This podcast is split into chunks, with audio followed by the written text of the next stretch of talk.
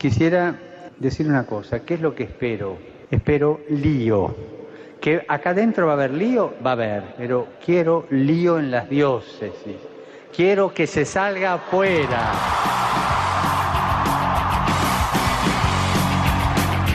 Armando Lío, con Fran Juárez desde Murcia. No puedo pelear contra algo invisible, no me queda no me sirve y sé muy bien que tengo todo por ganar y que perder no cruza mi mente, esta vez yo no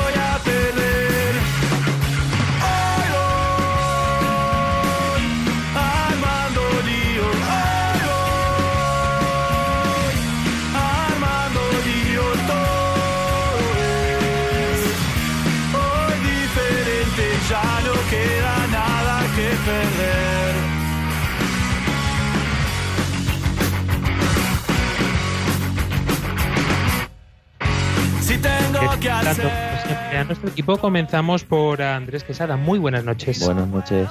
También tenemos a la pequeñaja del equipo porque eh, hoy si vuelves a serlo, María, digo, perdón, Ángela Monreal.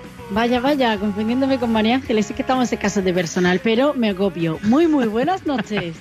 El gran Galoro Sancho. Hola, muy buenas noches a todos. Y también tenemos con nosotros a nuestra chica de redes sociales, Claudia Requena. Hola, buenas noches. A los controles técnicos desde la central, Javier Pérez. Y un placer saludarles, este os habla, Fran Juárez.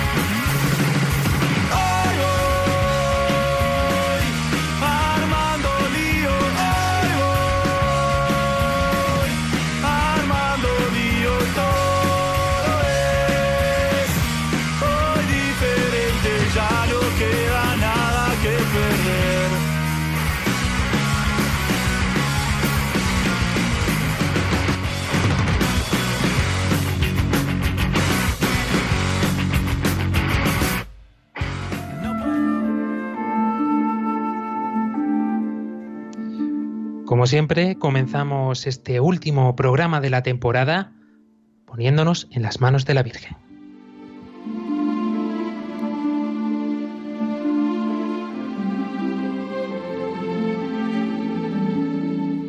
María, orienta nuestra elección de vida, confórtanos en la hora de la prueba, para que fieles a Dios y al hombre, recorramos con humilde audacia los caminos misteriosos que tienen las ondas del sonido, para llevar a la mente y al corazón de cada persona el anuncio glorioso de Cristo Redentor del hombre.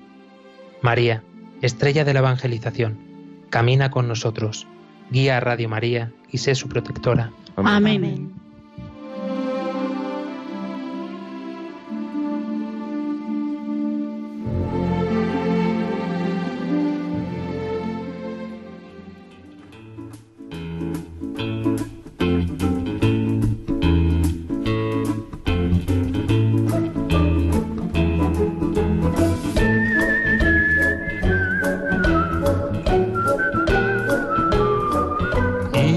Amigos, arrancamos este último programa de la temporada, como decíamos, y además con un fin que da comienzo, que da comienzo a este nuevo curso que los niños ya comenzaron hace unas semanas, después siguieron los jóvenes adolescentes de secundaria, bachillerato, y esta semana ha sido la vuelta al cole, por decirlo de alguna forma, de todo el ámbito universitario. Y nosotros pues nos sumamos también un poco a este nuevo comienzo de curso que hemos arrancado, aunque ya sabéis que siempre comienza con este final de temporada de la emisora y dentro de dos semanas, pues en Radio María España arrancará esta nueva temporada. Nosotros hoy nos queremos centrar en un concepto, ¿cuál? El de los jóvenes eh, que mayoritariamente nos escucháis, porque así nos lo hacéis llegar también por medio de nuestras redes sociales en las cuales está nuestra chica Claudia Requena pendiente de todos vosotros, dispuesta también pues a haceros partícipes de este programa y con este feedback necesario. Por favor, por favor, os lo pido, mandarnos muchas muchos audios y, y, todo lo que podáis. Y más que nada hemos elegido esta, este rango de edad porque también nosotros todavía estamos viviendo la vida universitaria. Le damos al play a Lío Universitario.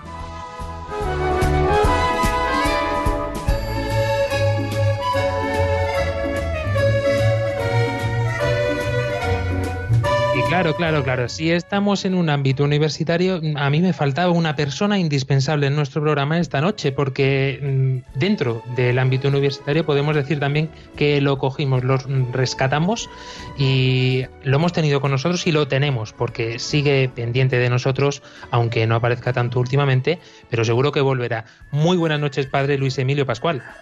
Muy buenas noches, equipo. ¿Cómo estáis? Estupendamente aquí estábamos diciendo que es que realmente nos falta, nos falta el padre Luis Emilio Pascual en el equipo, pero sabemos que te tenemos presente en todos los programas de una forma u otra. Sí, cuando sea posible entrar, entro y cuando sea posible estar incluso presente podré, pero bueno, por ahora estamos aquí en la distancia, pero bien, lo que necesitéis. Hablábamos, eh, decíamos que este hashtag que hemos puesto en marcha hace un ratito es lío universitario. Y precisamente sobre esto creo que tienes una amplia experiencia. Es momento de recordar pues que tu profesión principal, no sé si puedo decirlo así, después de ser sacerdote, es eh, que eres el capellán mayor de la Universidad Católica de Murcia. Bueno, sí, mi primera experiencia es haber sido universitario realizando en la Universidad de Murcia los estudios de, química. De química. Eh, después, eh, he estado, en la Universidad Católica desde el inicio eh, de la misma y siempre como capellán y desde hace pues 15, 16 años de capellán mayor. Entonces es un trato pues largo. También coordiné durante unos años la Pastoral Universitaria General de la Diócesis, las dos universidades públicas y la, y la católica, con lo cual pues es mucho tiempo trabajando ahí, sí. ¿Qué buscan? ¿Qué buscan los jóvenes en este ámbito universitario de forma principal? Tú que tienes un trato, pues, podemos decirlo, más cercano. Bueno, mira, lo, primero que buscan son respuestas y ganas de vivir y ganas de, encontrar eh, pues un destino auténtico en sus vidas. Entonces, ¿qué hay que ofrecerles? Muchas veces eh, esperar sus preguntas y darle respuesta a las preguntas que ellos hacen, más que ofrecerles lo que desde un ambiente, sea universitario, sea joven, o sea, desde una edad superior le quedamos de ofrecer. O sea, el joven hay que estar esperando y estar a su nivel. A mí me recuerda mucho la tarea el Evangelio de San Lucas en el capítulo 24 cuando es eh, Jesús que camina con los discípulos de Emaús. No se pone delante, no les dice seguidme, sino que se pone a su lado, les alcanza en el camino y camina al paso que ellos llevan. E incluso eh, es él el que hace preguntas, pero ¿qué os pasa? que Sabiendo de dónde vienen, sabiendo la decepción que tienen de haber visto que el maestro ha, sido asesinado en la cruz, pero se hace él un poco el despistado, como el tonto, entre comillas, esperando que ellos sean los que le pregunten. Y entonces cuando le interrogan sobre lo que dicen las escrituras, lo que le interroga, él les va aclarándole. Ellos poco a poco se les van abriendo los ojos y Jesús les invitará poco a poco a más. Y cuando ya tienen las respuestas desaparece, porque es el, joven el que tiene que encontrar camino, solución, el que tiene que dar sentido a sus vidas. Eh, veíamos un poco en la preparación de este programa, Luis Emilio, que indagando un poquito en la historia, ahora después lo desarrollaremos mucho más despacio, pero es cierto que en la época de los 70 mm, es cuando se empieza a generar un rechazo a la fe, a la religión, a este sentimiento cristiano, católico, y es cierto que esto surge dentro de un ámbito universitario y promovido en función de los jóvenes. ¿Cómo has podido vivir tú esta evolución? Bueno, eh, en esa época yo no estaba todavía en la universidad, pero sí era un niño y es el mayo del 68 francés y todo este ambiente revolucionario que lo que pretendía era pues una libertad y un eh, hacer y decidir por sí mismos. Era la lucha del joven por querer ser protagonista en una historia de mayores.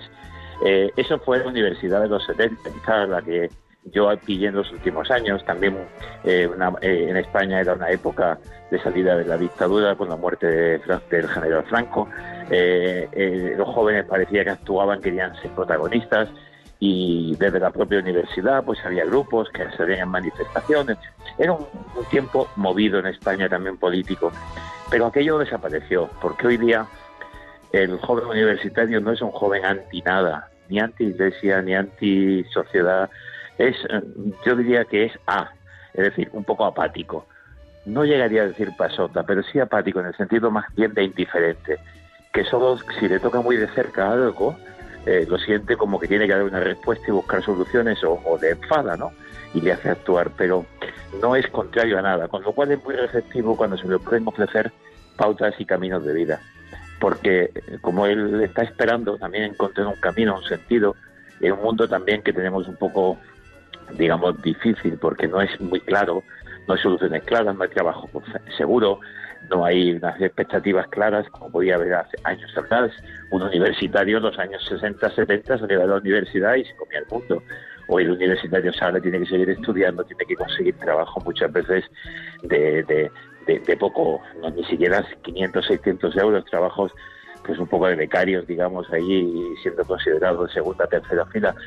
Por tanto, el universitario hoy está más bien un poco apático ante, ante esta realidad como va buscando, pues hay que esperar que, que, él interrogue y darle camino, darle pautas y darle, darle pistas, porque no es contrario a nada. Escucha, escucha más de lo que parece. Y la que no está apática de ninguna forma a esta situación, a, a toda esta formación de los jóvenes en el ámbito universitario, bueno, jóvenes y no tan jóvenes, porque este ámbito de formación se extiende a lo largo de muchas edades.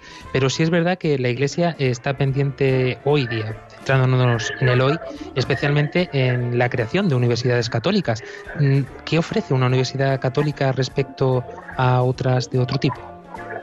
Bueno, lo que ofrece es la posibilidad de que el mensaje y la palabra de Jesucristo, la presencia celebrativa, litúrgica, incluso las actividades abiertas y de identidad católica, pues se manifieste claramente como una necesidad para el joven también, que lo vea como algo lógico y normal, no es un algo impuesto. La religión no solamente de sacristía, digamos, de, cuestiones personales. La sacristía mucho, la, perdón, la universidad es, y, la, religión es, es el mundo, abarca el mundo de la persona. Eh, nacemos con un sentimiento de trascendencia, buscamos la trascendencia y la perfección que buscamos cada día. Por tanto, la universidad eh, pues ofrece esto también, la Universidad Católica, que ofrece una identidad, una identidad eh, clara y un mensaje claro. Siempre, lógicamente, en la, en la espera de que el joven pueda encontrarse con un sentido en su vivir, que pueda encontrar un sentido a su estudio. Es decir, no estudio para ganar dinero para mí, estudio para servir, porque mi vida es un servicio, y así lo entendemos desde el hecho cristiano. Estoy para los demás, mi vida está eh, vocacionada hacia los demás, y todo en ese mensaje se le ofrece con claridad al joven, desde cualquier cartel pequeño a una identidad, a una convivencia, a una celebración, y un mensaje claro, que el joven quiere, que quiere participar, que vea a otros jóvenes participar, pues adelante. Esta es lo que digamos sería lo, lo que identificaría pues con más claridad. Esto es algo que realmente yo recuerdo los primeros años dentro de la universidad y la mentalidad de muchos era que eh, la distinción de universidad, de universidad católica se iba a notar en las clases porque íbamos a empezar todas las clases rezando un Padre Nuestro y un Ave María, sí, como decían muchos, y esto realmente luego les choca, ¿no? Que realmente sí, no es... No es así. Pues es... Luego, te cuento una anécdota, una anécdota ahora que estamos en el mundo de la radio, de la comunicación cuando desde la propia Universidad Católica eh, siguió adelante y sigue adelante Popular Televisión, a los primeros eh, pues, pues eh, reporteros que iban a cubrir una noticia, los compañeros, que habían sido compañeros de estudio quizá en otra universidad o eran coetáneos, les decían que ya había el rosario antes de que la cámara y el micrófono. Y venían los otros diciendo, pero serán necios, pero no se dan cuenta que no es así las cosas. Pero bueno, eso estaba así. Y dentro incluso también de las diócesis de cada lugar se tiene muy en cuenta este ámbito universitario hasta tal punto que hay una pastoral específica para universitarios. Uh -huh. Por supuesto, la pastoral, la iglesia está en todos los ámbitos. Está el pastoral con el mundo gitano, con la, con la pobreza, en la caridad está la pastoral pues con la inmigración, está la pastoral de la salud y está la pastoral universitaria, como está también pues, un sacerdote capellán en un hospital, en un centro psiquiátrico, en cualquier lugar donde hay personas. en la universidad la pastoral universitaria no es solo de jóvenes, no es una pastoral juvenil. Lo que pasa es que es una pastoral que especialmente, porque la mayoría de, de las personas que están en la universidad son jóvenes en edad, pero hay profesorado, hay personal de administración y servicios, están los familiares del entorno, y por tanto no es solamente una pastoral dirigida a los estudiantes, aunque sí mayoritariamente hacia ellos. Por eso hay todo tipo de actividad y de acción en todos los sentidos. Sí, es una forma de poder experimentar, de vivir también la fe, pues dentro del ajetreo diario, ¿no? Que por muchas veces, pues el desplazamiento a la universidad no permite el poder tener cerca un lugar, pues a lo mejor en el que acercarte a una capilla o en el que compartir con otros compañeros o incluso Sí, profesores. Eh, Eso te lo ofrece una universidad católica con claridad. En una pública es más complicado y debería ser fácil tener un lugar de oración, un lugar de culto. Es más complicado, en algunas se han podido conseguir, como una, porque existe un convenio, en otras se ha hecho a través de una asociación universitaria promovida por los propios estudiantes, y en otros lugares pues se ha visto. De todos modos, en España tenemos que, que mejorar mucho en todo este aspecto, verlo como normal. Eh, porque, por ejemplo, no se entiende en, el, en Centro Europa, Alemania, por ejemplo, toda universidad pública tiene una cátedra de teología, como tiene una cátedra de filosofía o de dibujo o de historia. Hay una cátedra de teología o una incluso facultad de teología dentro de una universidad pública. En España solo que pretenda es una capilla o un lugar de culto abierto, pues ya hay recelos. Pero bueno, con el tiempo. Pues nos sirve perfectamente eh, este, este desarrollo de cada uno mm, de las preguntas que te hemos hecho para introducir mm, bien a fondo este programa. Padre Luis Emilio, mm, sexta temporada, vamos a empezar en Armando Lío por la gracia y la misericordia del Señor y de la Virgen. Pues sí, Eh, vamos a poder Vamos, hemos ya quedado, hemos concertado fuera de micrófonos que tenemos una reunión pendiente para tratar de qué manera vas a poder estar un poco pues más involucrado como temporadas Vamos a ver, anteriores. a ver lo que sea Intentar buscar un hueco. posible. De acuerdo, buen programa y buena temporada. A todos un saludo. Un fuerte abrazo, Padre Luis Emilio. Un abrazo.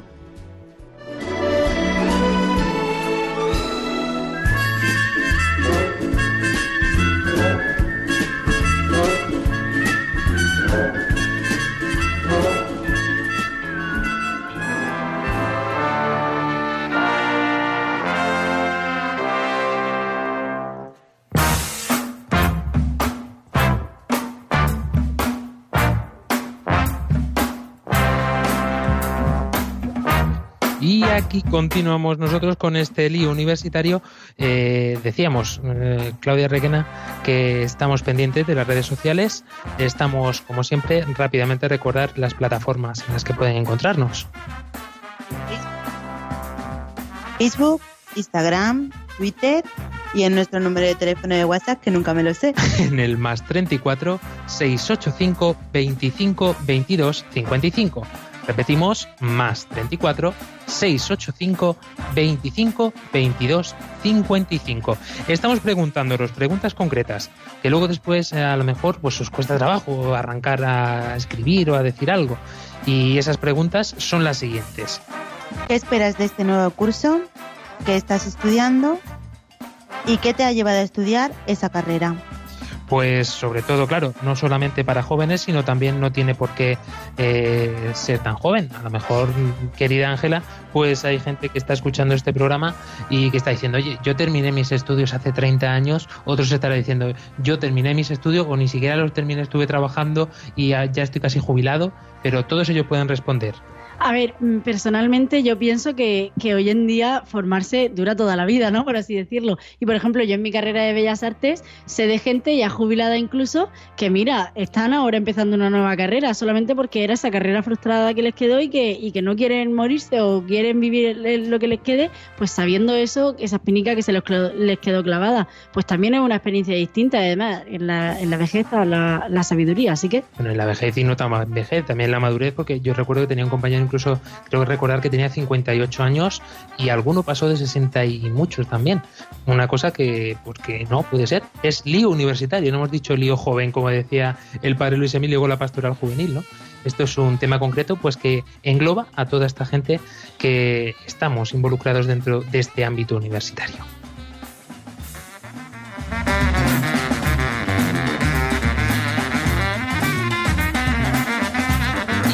Y eso sí, Los que ya han podido responder a estas preguntas son algunos de vosotros que estáis por la calle y nuestras reporteras dicharacheras, en este caso Ángela y Andrés, bueno, reportero.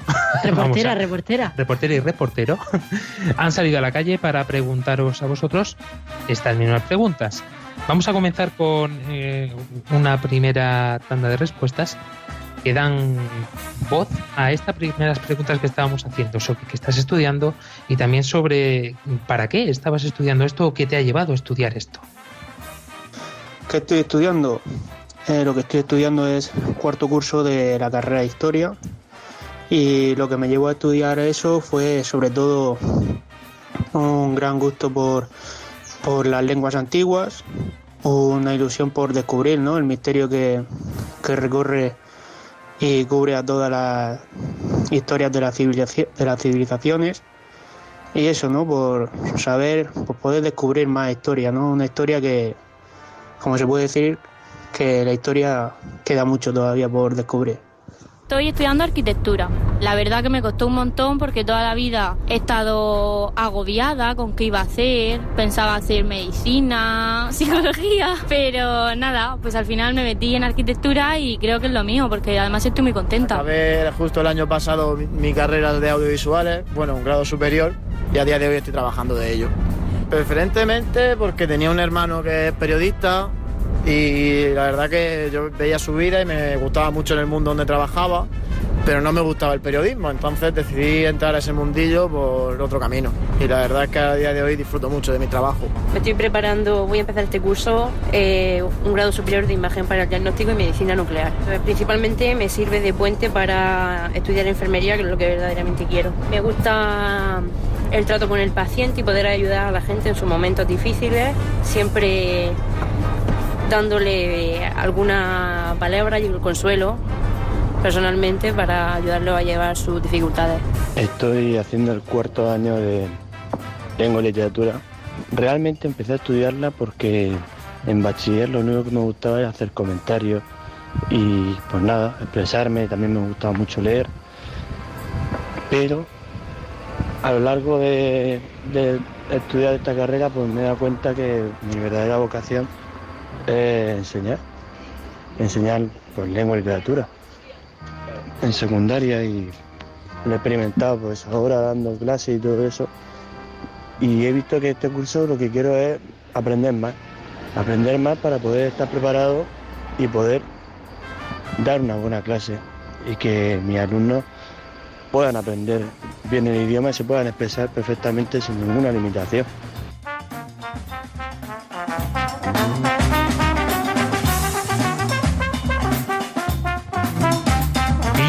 Que nos interesa a nosotros de todo esto, sobre todo, también es interesante conocer la variedad de opciones que hay dentro del ámbito universitario, pero sobre todo llama mucho la atención, querido Andrés, eh, la respuesta de por qué han escogido eso, cómo han llegado a mm, seleccionar una carrera concreta.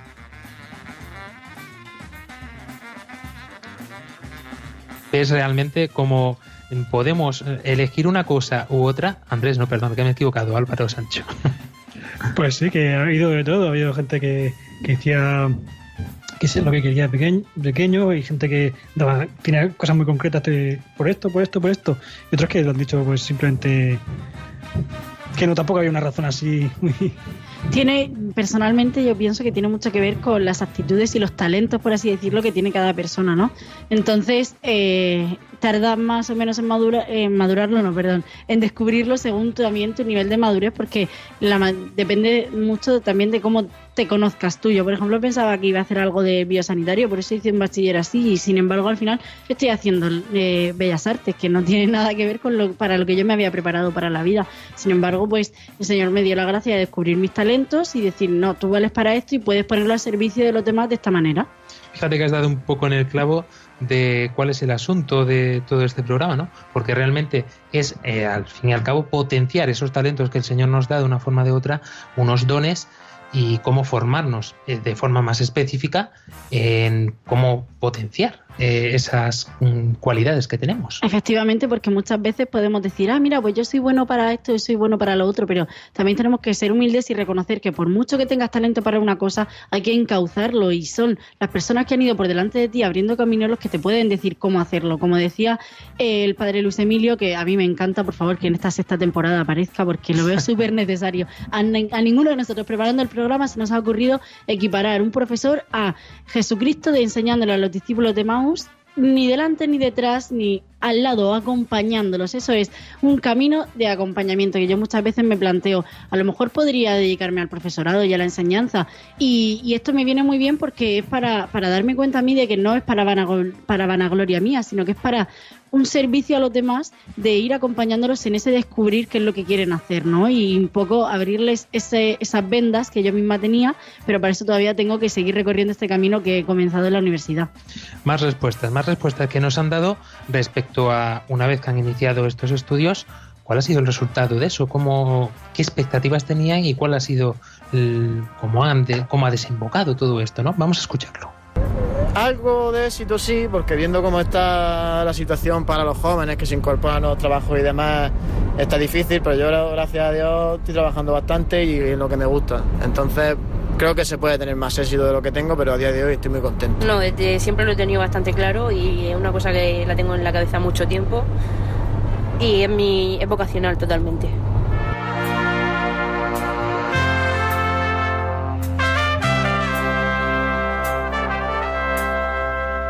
Vocacional, nos dice esta chica, vocacional.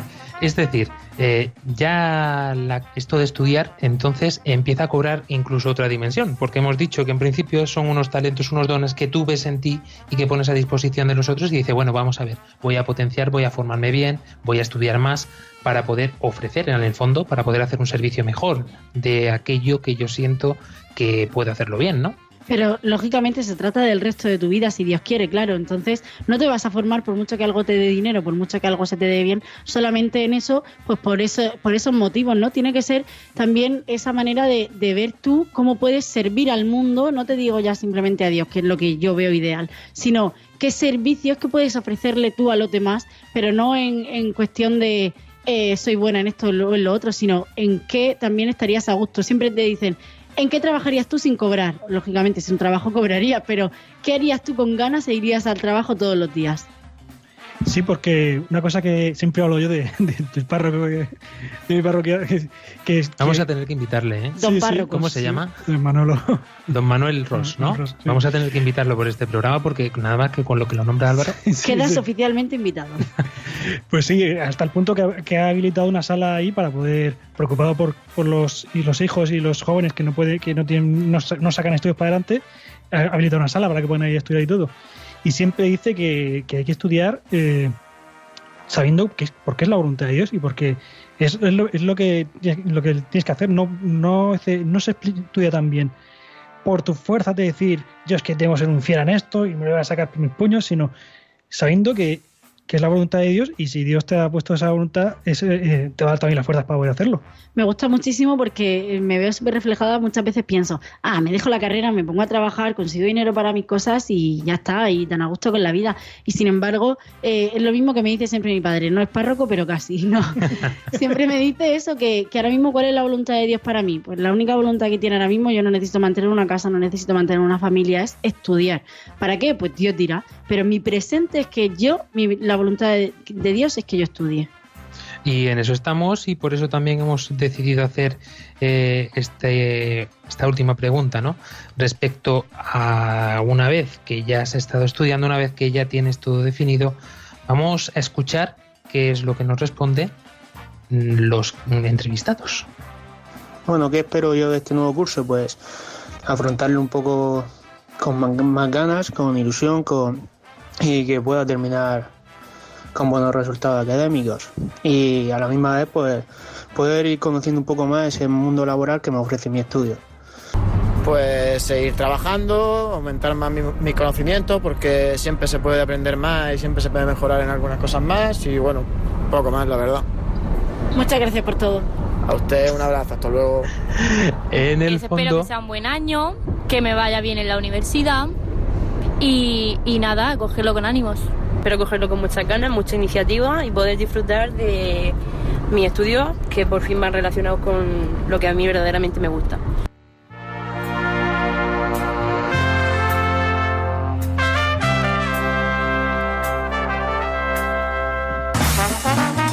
En el fondo, como decíamos también en Lío Proyectos, pues un- una expectativa que tenemos de cara a este nuevo curso una vez que ya hemos tomado una decisión. Porque claro, ya no solamente el decir estoy estudiando esto, sino voy a continuar estudiando esto, voy a continuar potenciando estos dones, voy a continuar de cara a esta vocación, como estabas diciendo tú, Ángela, hace unos instantes, de cara a la voluntad de Dios. Por eso existen los másteres, las especializaciones y todo eso, porque es verdad que la carrera te forma más generalmente y tú ya tienes que ir encauzando un poco, pero para eso también hace falta un papel fundamental que yo pienso no es solo el del profesor que te enseña profesionalmente, sino que también te forma un poco como persona. Es algo, es una opinión personal, pero creo que es muy importante educar en valores al mismo tiempo que se educa profesionalmente.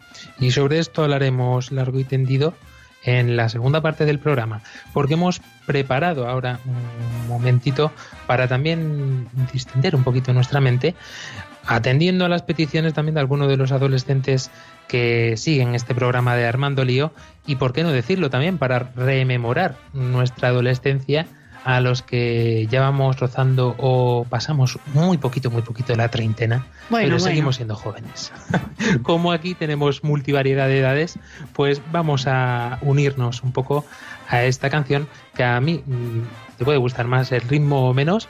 Es verdad que es un musical que te llama un poco pues a ponerte en marcha en movimiento con un espíritu muy juvenil, hay que decirlo, pero sobre todo este todos juntos, ¿no? Se puede lograr mm, si lo hacemos todos juntos. Yo no digo nada, pero yo viendo este musical y en concreto esta canción, yo pensaba, ostras, quiero volver a clase. Esto sobre todo lo veía en verano y decía, quiero volver a clase y cogerlo con ganas. Así que ya sabéis, empieza el nuevo curso con ánimo. Os dejamos con ella.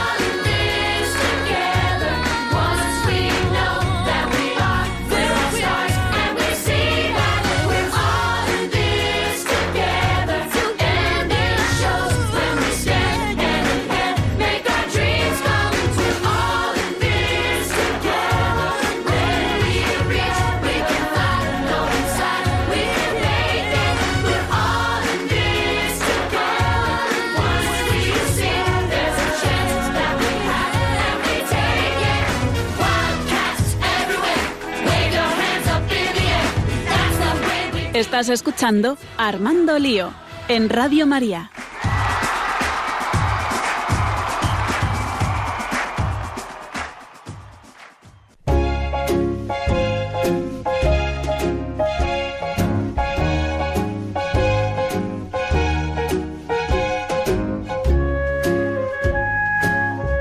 Estás escuchando La Hora Feliz con Armando Lío desde Murcia. Qué Gracias a nuestra chica de redes sociales. Sí, la verdad que esta canción ha sido un poco de la hora feliz o de Tinis. No sé de cuál programa hubiese ido mejor. Pero bueno, también está bien que variemos de vez en cuando y bajemos el rango de edad por si algún adolescente nos está escuchando y le llama un poco más la atención. A ver, es que estábamos un poco nostálgicos, hay que reconocerlo. Sí, esto de la vuelta al cole nos pone un poco ñoños, ¿no? Yo he ido a comprar material y todo, ¿eh? Como si fuese a comprarme la libreta, la agenda. Has forrado los libros y todo Sí, sí, efectivamente, aunque, bueno, los pinceles más bien. Las redes sociales saludamos a nuestra queridísima oyente, bueno, fiel oyente, Clara, a la que desde aquí le mandamos un abrazo enorme. Y también saludamos a otra gran oyente, gracias Requena, bueno, que nos ha puesto que ella tiene un, un grado magnífico, vamos, está en tercero de grado nada más y nada menos, nos dice, yo estoy en tercero de grado de carrera de mamá. Una carrera estupenda y excelente, que a eso no le gana nadie. Carrera es porque seguro que las chiquillas las hace correr. También, también, seguramente. Pues aquí continuamos nosotros y dispuestos a escucharos, como decimos, a través de Facebook, de Twitter, de Instagram o a través de nuestro número de WhatsApp, más 34 685 25 22 55. Volvemos a repetir, más 34 685 25 22 55. Atentos quedamos. Ángela dice que por favor que le mandéis notas de audio, que escucharme a mí le aburre mucho. Yo luego se los pasaré a María Ángeles y todo eso, o sea que no os preocupéis, que escucharlos se escuchan por dos y lo que haga falta. Buen momento para aprovechar, para mm, saludar a nuestra queridísima Teresa López, María Ángeles Gallego, Dani del Pozo, David Fernández, que no pueden estar aquí esta noche con nosotros, y también a gente nueva que vendrá en esta próxima temporada y con muchas novedades, pero eso vamos a dejarlo para el final, que no queremos adelantar acontecimientos. Y nosotros continuamos con nuestro tema, con nuestro lío, con el lío universitarios. Andrés Quesada, ahora sí, vamos a meternos en vereda, porque claro, siempre empezamos dando una definición un poco de cuál es el sentido etimológico de las palabras, de dónde viene esta palabreja. Sí, me toca. eh, bueno, eh, he buscado en el diccionario la palabra universidad. Es que es el listo del grupo. Sí, bueno. Empollón. El caso es que el- en el diccionario etimológico, eh, universidad eh, viene del latín universitas, que significa universalidad, totalidad, colectividad o institución de enseñanza superior. En el diccionario de la RAE, es una institución de enseñanza superior que comprende diversas facultades y que confiere los grados académicos correspondientes. Según las épocas y países, puede comprender colegios, institutos, departamentos, centros de investigación, escuelas profesionales, etcétera. Pero sobre todo vamos a remarcar esto que nos decía el padre Luis Emilio Pascual, ¿no? Es un lugar de encuentro, de formación entre los propios alumnos y los profesores, porque esto llama mucho la atención, ¿no? Cuando los profesores te dicen, no, no, pero es que yo en la enseñanza universitaria, mientras estoy impartiendo una clase magistral o unas prácticas, me doy cuenta de que yo soy el primero, no solo que aprendo, sino que renuevo también mis conocimientos. Claro, si es que al final es una acción recíproca. Se beneficia el profesor y se beneficia el alumno. Y a mí me gustaría también añadir otra definición, pero esta definición proviene de la ex core ecclesiaste, que es una constitución apostólica del sumo pontífice Juan Pablo II sobre las universidades católicas. Y el santo magno, ¿qué es lo que nos dice sobre las universidades? Pues, en resumen, la Universidad Católica se consagra a la investigación, a la enseñanza y a la formación de los estudiantes, libremente, reunidos con sus maestros, animados todos por el mismo amor del saber. ¿Cómo cambia esto el concepto de la RAE, incluso el sentido etimológico? Porque es una cosa mucho más profunda. Sí, es más, es como una definición más cálida. la- al, al ver esto, a mí lo que me llama la atención es esto de llamados a, a la enseñanza libre. No porque ninguno estamos, o sea, este, esta enseñanza ya en la universidad ya no se, no te obligan, ¿no? En la ESO sí que es enseñanza secundaria obligatoria, pero en la universidad ya eres tú libre para elegir qué es lo que quieres estudiar, entre comillas. A mí me gusta porque habla de esa coexistencia entre el estudiante y el profesor, ¿no? Cómo ves la diferencia clara de los eh, estudios del colegio, de instituto y tal, que van tus padres a la tutoría con el profesor a ver cómo vas tú y llega un momento cuando cumples los 18 que ahora eres tú el que tienes que ser consciente de lo que estás estudiando, de lo que no, el que va a la tutoría con el profesor y el que ve por dónde tira y por dónde no. Entonces es también una invitación a formarte, mm, a fijarte en esos modelos como persona, pero también a saber que ya no vas de la mano de papá y mamá, que tienes que avanzar. Es más, cuando yo empecé la universidad, en, en la charla que nos dieron al principio de curso, fue que nos dijeron que nosotros teníamos que ser críticos, no solo con nosotros mismos, sino también con los profesores, pero crítica constructivamente. El buscar, el mover a las otras personas para tú recibir esa enseñanza y el molestarte tú para nutrirte de, esa, de, esa, de ese saber. ¿no? El, el investigar, el mover a los otros para que ellos también investiguen y te ayuden a construirte como persona y como profesional. para poder profundizar y conocer un poco más de cerca eh, cuál es la realidad que tenemos en las universidades españolas y paraguayas en estos instantes. Antes, eh, yo creo que estaría bien que hiciéramos memoria, por esto que hemos dicho muchas veces, especialmente María Ángeles Gallego, sé que lo remarca mucho, la importancia de la historia para nosotros, ¿no? El mirar atrás y ver de dónde venimos y de dónde surge Álvaro Sancho. Cuéntanos un poquito, porque seguro que este dato lo desconoce mucha gente. ¿Cuál es el origen de la universidad? Bueno, el origen. Podemos decir que ahí tiene unos, unos antecedentes que son, pues, mm, en la antigüedad la escuela de Pitágoras, la academia platónica, pero lo que es universidad mm, se puede decir que empieza ya en la, en la Edad Media. Que, bueno, que supongo que todos sabemos que, que en la Edad Media eh, los que eran los, los que guardaban la, y la, el- todo el saber eran la, era la iglesia, eran los monasterios, y eran, eran empezando, diciendo como eh, que en, los monasterios pues iban los hijos de los de la nobleza o, aldeanos o personas que, que aspiraban a, a- a dedicarse a vida monástica, pues se acudían ahí a, formarse. Y, a partir de ahí, pues empezaron a. Eso, a. vamos, que surgió de la, de la iglesia, que, que fueron los, los- papas el que, los que eh, dijeron pues, un- crear un, un- sitio de enseñanza. Empezó la primera, fue la, la Universidad de. espérate, No, la de París fue la segunda. La anterior fue, la- creo que fue la Universidad de. de Bolonia, si no Bolonia, recuerdo mal. Iba a decir Borgoña, pero Borgoña no era. Borgoña, Bolonia, no. Bolonia. Tenía, no sé por qué tenía esa.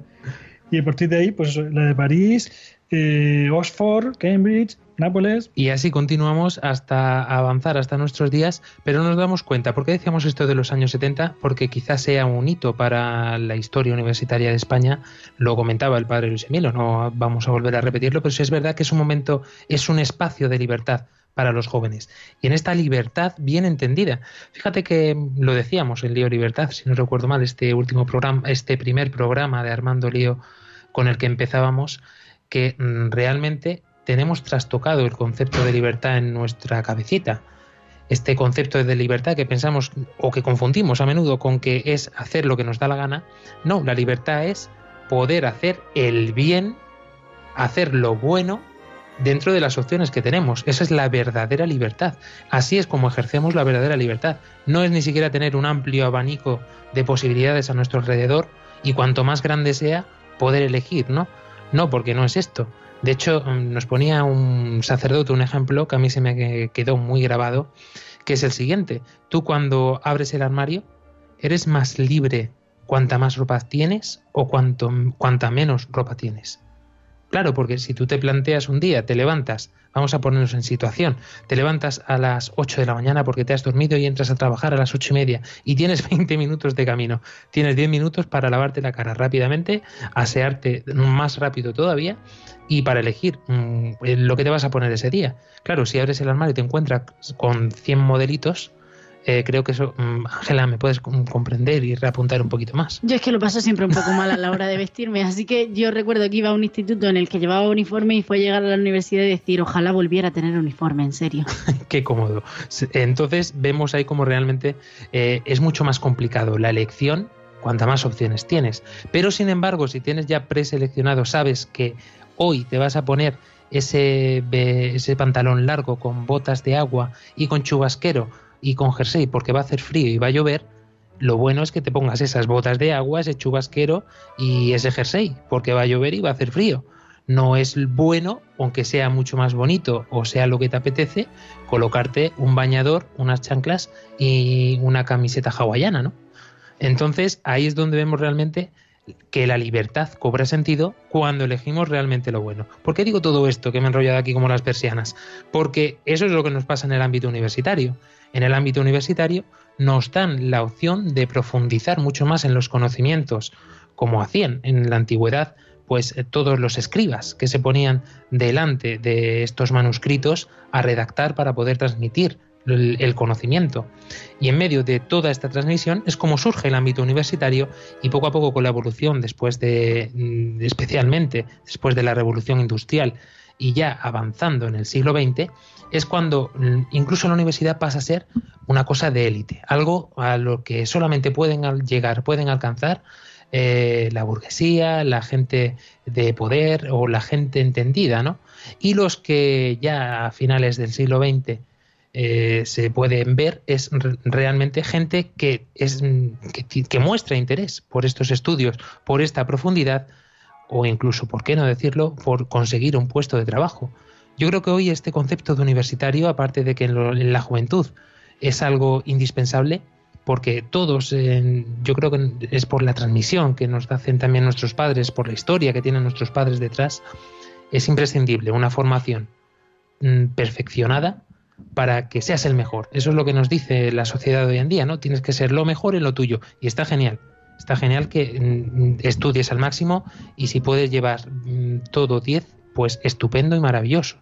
Pero no perdamos de vista cuál es la realidad de todo esto. La realidad de todo esto es que muchas veces en este ambiente universitario eh, pueden pasar dos cosas. Una, que se convierta en un aula de secundaria extendida, porque muchas veces en la universidad se sigue respirando un ambiente pues de inmadurez y que a la gente le cuesta incluso profundizar, ¿no? Comentabas, Ángela, mm, el caso precisamente de una compañera, ¿no?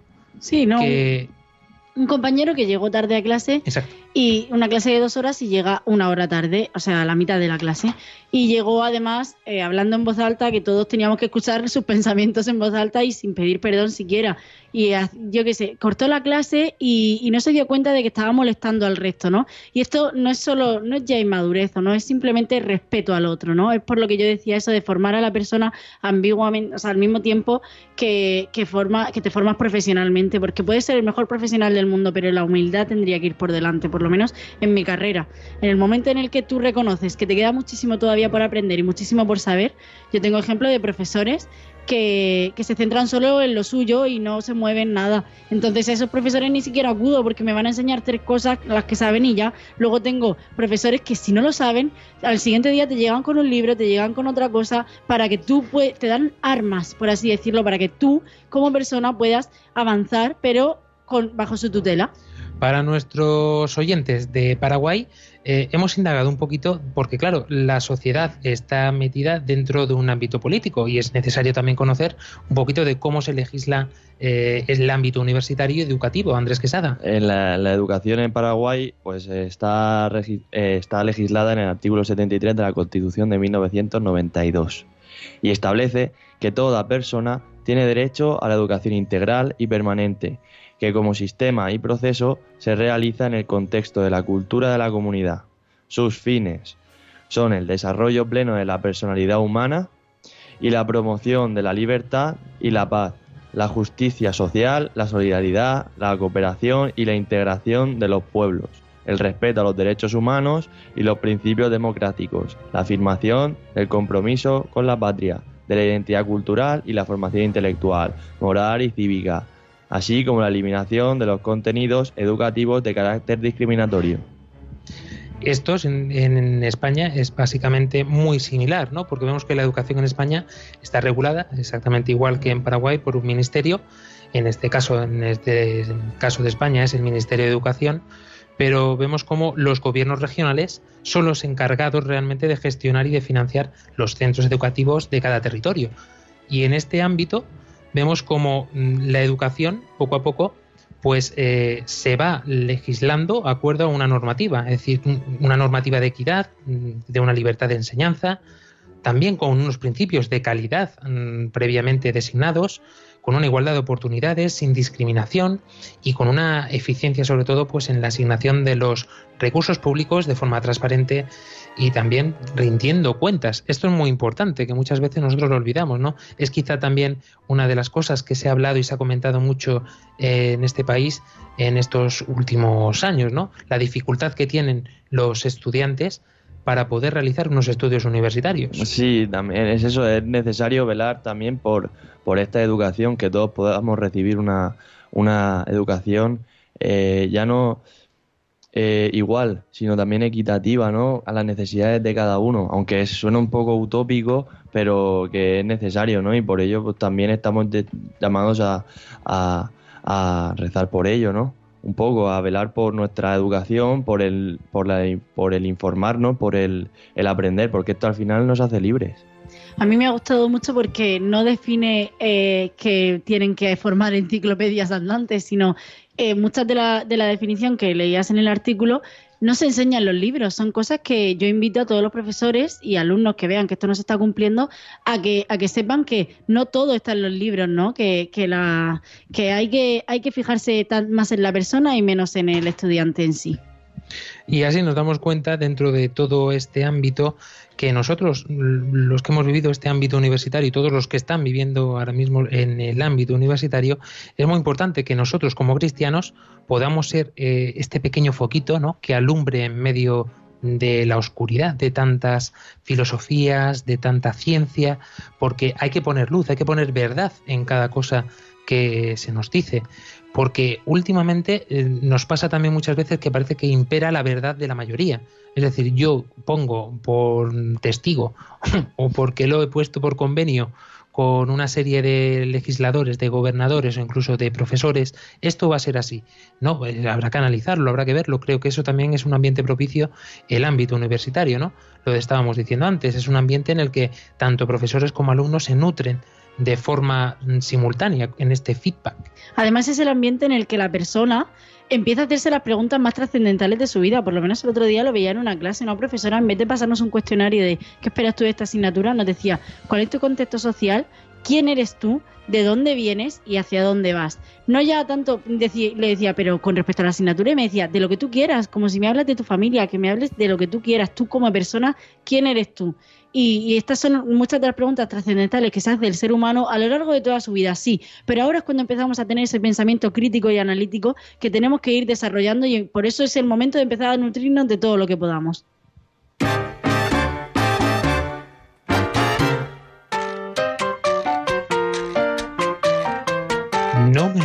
No me lo puedo creer. Qué rápido se me ha pasado este programa. No sé por qué ha sido o cómo ha sido, pero si nuestro queridísimo Javier Pérez nos pone esta música, es que tenemos que ir cortando el tema.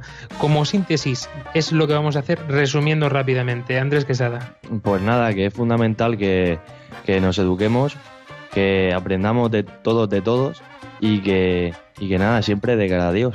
Ángela Monreal. Yo siempre os lo diré, educación en valores. Ya está, es lo único que os hace falta. Ya cogeréis experiencia con la edad y con el tiempo conforme vayáis trabajando. De momento ya sabéis, empezar a formaros como personas. Un saludo. Álvaro Sancho. Una cita que he encontrado del cardenal Newman, que empezó siendo un, un anglicano y pasó- se convirtió al catolic- catolicismo, dice, la búsqueda de la verdad sin la, tutela, sin la tutela de la fe no tiene dirección ni sentido. Claudia Requena. Buenas noches. Y por mi parte, comentaros solamente una cosa. Es cuestión de actitud y de conocimiento. Es la que debemos mostrar dentro de este ámbito universitario, formándonos realmente no solamente en los conocimientos teóricos, sino también teniendo en cuenta cuál es nuestra experiencia de fe, cuál es nuestro conocimiento de la verdad, de la doctrina que la Iglesia nos ha transmitido, que podamos vivir esta fe, anunciarla y comunicarla y también defenderla dentro de la universidad es algo esencial para los jóvenes cristianos. ¿Qué mejor forma que dentro de la pastoral juvenil? Atentos, queridos oyentes, a esta nueva temporada de Armando Lío. Solamente os vamos a dar un dato, 4.0. Son muchas las novedades que os traeremos para la próxima temporada. Podéis escucharnos aún del domingo que viene a través de las ondas de Radio María Paraguay, pero aquí cerramos en esta emisora de Radio María España esta temporada ya, una temporada que ha venido cargada de mucho contenido, que ha venido cargada de muchas sorpresas y eso es lo que esperamos que podamos seguir trayéndolos a estos micrófonos. Hasta dentro de dos semanas. Hasta dentro de siete días, Paraguay. Adiós. Armando Lío, con Fran Juárez desde Murcia.